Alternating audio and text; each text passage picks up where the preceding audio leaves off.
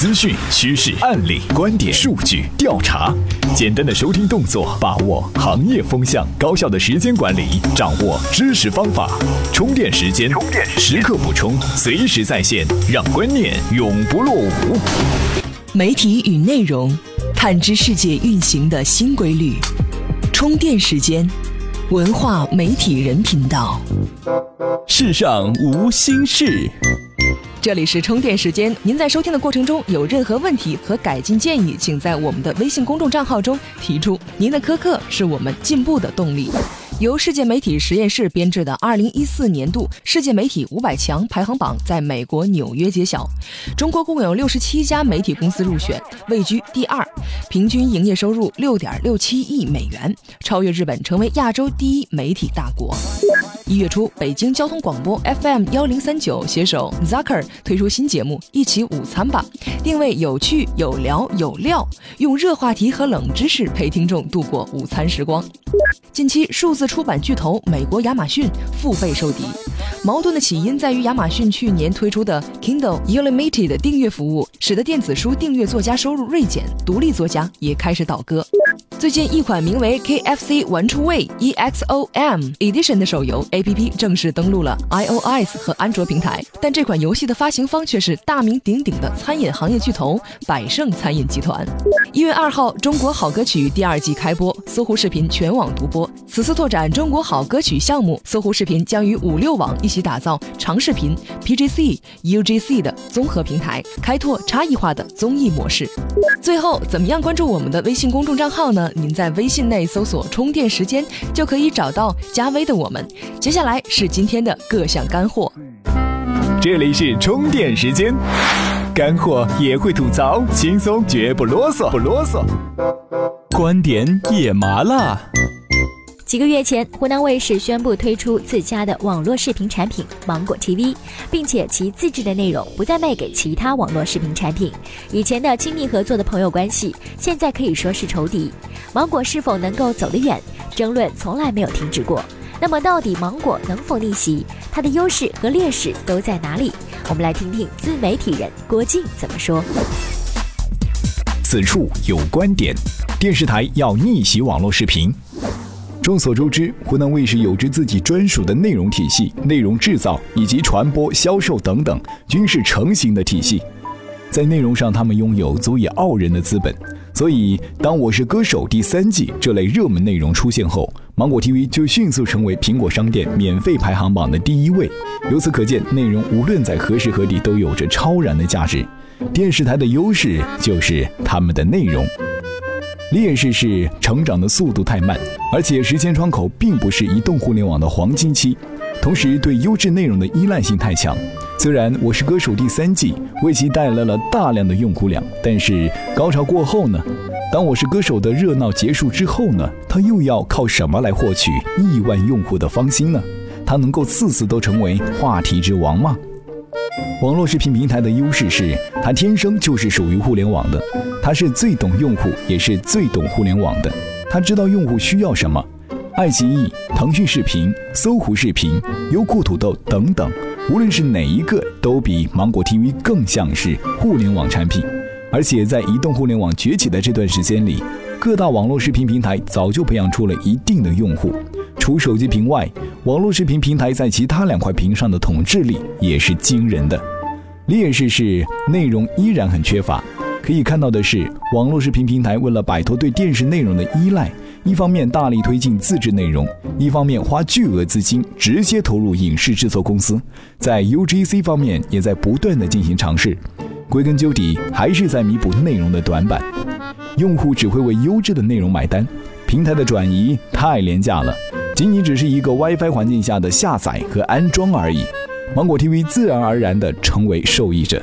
网络视频培养多年的用户习惯，都给芒果 TV 做了嫁衣。电视台逆袭的是网络视频赐予他们的机会，一个内容制作方变内容输出方的机会。一旦芒果 TV 崛起，就意味着网络视频平台会多出一个财力雄厚、内容强劲的竞争对手。各大网络视频平台辛辛苦苦养了用户那么多年，就这么迅速的被转移到别的平台上，好不容易缩紧的蛋糕又要被多分一块。但事实真的会是这样吗？还是要交给大家来说说看。各位在我们的微信平台回复语音，直接说说您的看法，我们将选择最核心的言论，在节目中给大家分享。怎么样关注我们的微信公众号呢？您在微信内搜索“充电时间”就可以找到加 V 的我们了。关注后赶紧开始每日签到，积分可以兑换礼品哦。曾几何时，当我们提起看电影，就觉得是一场特别具有仪式感的活动。而今，在消费者信息获取多元的环境下，电影就只是电影，它是茶余饭后的一顿佐餐，没有人会心心念念地守着一部戏。于消费者而言，看电影渐渐退出了神坛，跌入凡尘。此处有观点，主流观影人群就是去电影院吃桶爆米花，转头就忘了。当看电影变成了一顿佐餐之后，消费者进入电影院的目的就变得单纯了许多。绝大多数的观众不是为了接受爱与责任的教育，他们要的就是茶余饭后的谈资和片刻的轻松而已。从《致青春》《同桌的你》到最近的《匆匆那年》，怀旧电影大行其道。为什么？因为主人公身上有我的影子。当《致青春》里红日的主题曲响起的时候，恐怕很多八零后都有一瞬间的心潮澎湃吧。你看，这就是情感共鸣。当这种共鸣成为情怀，便能轻松地带动一大波观众为电影买单。怀旧电影仅仅是个例子，放眼望去，整个2014年的中国电影，除了售卖情怀，主打视觉和喜剧轻松类题材的电影也能大行其道，取得不错的票房。因为他们满足了消费者的另一种需求共鸣，看电影就是为了放松，为了爽。抛出专业的电影评论家和狂热的电影爱好者，有将近百分之九十的电影观众就是为了图个热闹，而这群人中又有将近百分之七十是三十岁以下的年轻人。这群人是被互联网深度浸染的人群，互联网的出现让信息与人的界限被打破。只要你有心，总能在互联网上找到自己想要的信息。信息大爆炸的出现，又让他们练就了一身鉴别信息真伪的本事。如果将《匆匆那年》和《太平轮》的宣传复盘对比，二者宣传的不少差异。面对日益浮躁的中国观影人群，把太厚重的《太平轮》浓缩在两个小时里，注定充满了风险。而反观《匆匆那年》的传播，他们深谙这一代主流观影人群的痛点，与其说是其题材的胜利，倒不如说他们胜在对消费者的深刻洞察。可如果说看完以后，这电影对中国电影有什么特殊意义，或者能引起消费者多深的思考，我也必须说，这还真没有。这就是桶爆米花，吃了就吃了，最多出来评论一句，像极了初恋的味道，转头就忘了。你看。这才是主流消费者。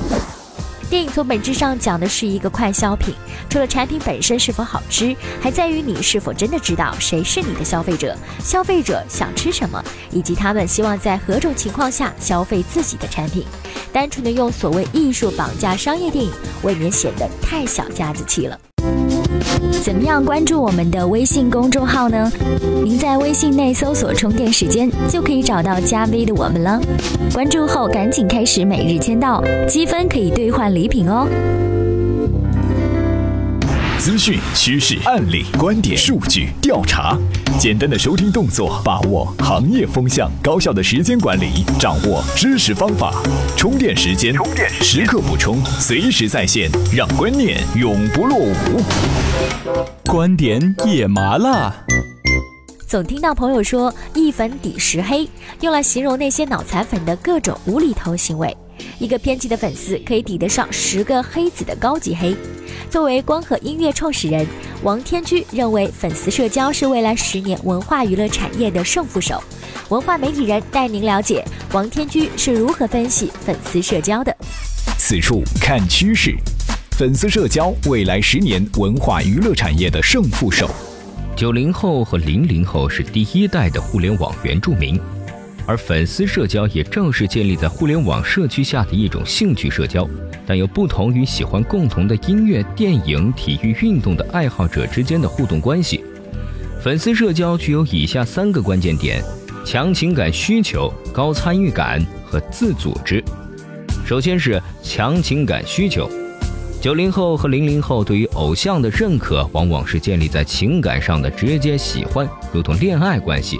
因此，他们的偶像本质上是恋爱需求的娱乐化以及商业化的替代品。且因为九零后相比于八零后更容易接受高情感化的产品，所以他们会更容易表现出类似于陷入恋爱的人的疯狂举动，在外人看来就是典型的九零后脑残粉了。其次是高度的参与感。说到参与感，大家肯定对小米手机利用参与感所创造的粉丝狂热并不陌生。然而，在娱乐内容上，粉丝们能够创造的远远不止这些。我们知道，媒体每天会通过创造大量的偶像内容引发粉丝的讨论和热议。但事实上，粉丝们的需求可不仅仅是获取偶像资讯，更重要的是获得的娱乐的参与性。最后是自发组织的。偶像往往只是作为一个文化符号，重要的是在这个文化符号下的粉丝们参与行为产生了自组织的效应。一部分粉丝以非盈利性的目的形成了内部组织，以项目制的方式服务于其他粉丝，比如专辑代购、偶像接送机、门票团体购买等。可以说，粉丝社交是未来十年文化娱乐产业的胜负手。互联网对于文化产业最大的内容。在于将数字内容分发的成本降低至几乎为零，而最终改变了内容的定价模式和商业模式。像十万个冷笑话和万万没想到，也向大家展示了如何使用低成本的制作团队和面向特定亚文化人群的粉丝培育，打造出了高流量、高品牌价值的视频节目。因此。在上述的产业模式中，能够快速有效的聚拢粉丝，形成群体效应，已经变成了所有偶像需要优先解决的问题。进一步讲，如何利用免费的内容创造足够多的娱乐话题，形成粉丝社交的基础，才是未来竞争的核心要素。而且，行业发展的大趋势也在不断的加速新偶像的成名过程，包装偶像的内容成本也进一步降低。怎么样才能和其他喜欢咱们频道的伙伴们待在一起呢？首先，在微信搜索公众号“充电时间”，进入公众号，选择第三个按钮，点击群入口按钮，然后扫描你所在频道群的二维码，这样你就能随时随地和同频道的伙伴们待在一起啦。发现高效能生活的第二十五小时，这里是充电时间。人物事件说。十万个冷笑话上映四天，票房就达到了八千万左右，最终过亿毫无悬念，甚至可以摸高一点五亿。值得一提的是，在上映前就基本上将制作成本搞到手，票房和后产品的收入几乎是生赚。时光机这一形象更是让观众印象深刻。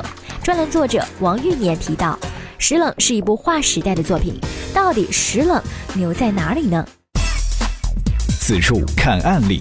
十万个冷笑话，还有三点划时代意义。首先从受众上看，《十万个冷笑话》和《喜羊羊》系列和《熊出没》不同，这不是一部给低龄儿童欣赏的动画片。影片的很多人物设定、笑点设置都有一定程度的门槛，而这些所谓的基础知识，基本上是属于九零后和八零后的共同记忆。中国动画片终于摆脱低幼的包袱。其次就是生长平台。十万个冷笑话是一部纯粹在互联网诞生、成长的动漫作品，电视台看不到，传统媒体也基本不会报道。两年多以来，十万个冷笑话在有妖气、优酷、哔哩哔哩这样的网络平台播出，再通过微博、论坛这样的互联网社交媒体发酵话题，最后依靠一部大电影完成释放。整个流程，电视基本上没有发挥任何效果。再加上这部动画片没有传统意义上的明星加盟，因此连电视媒体都不会报道。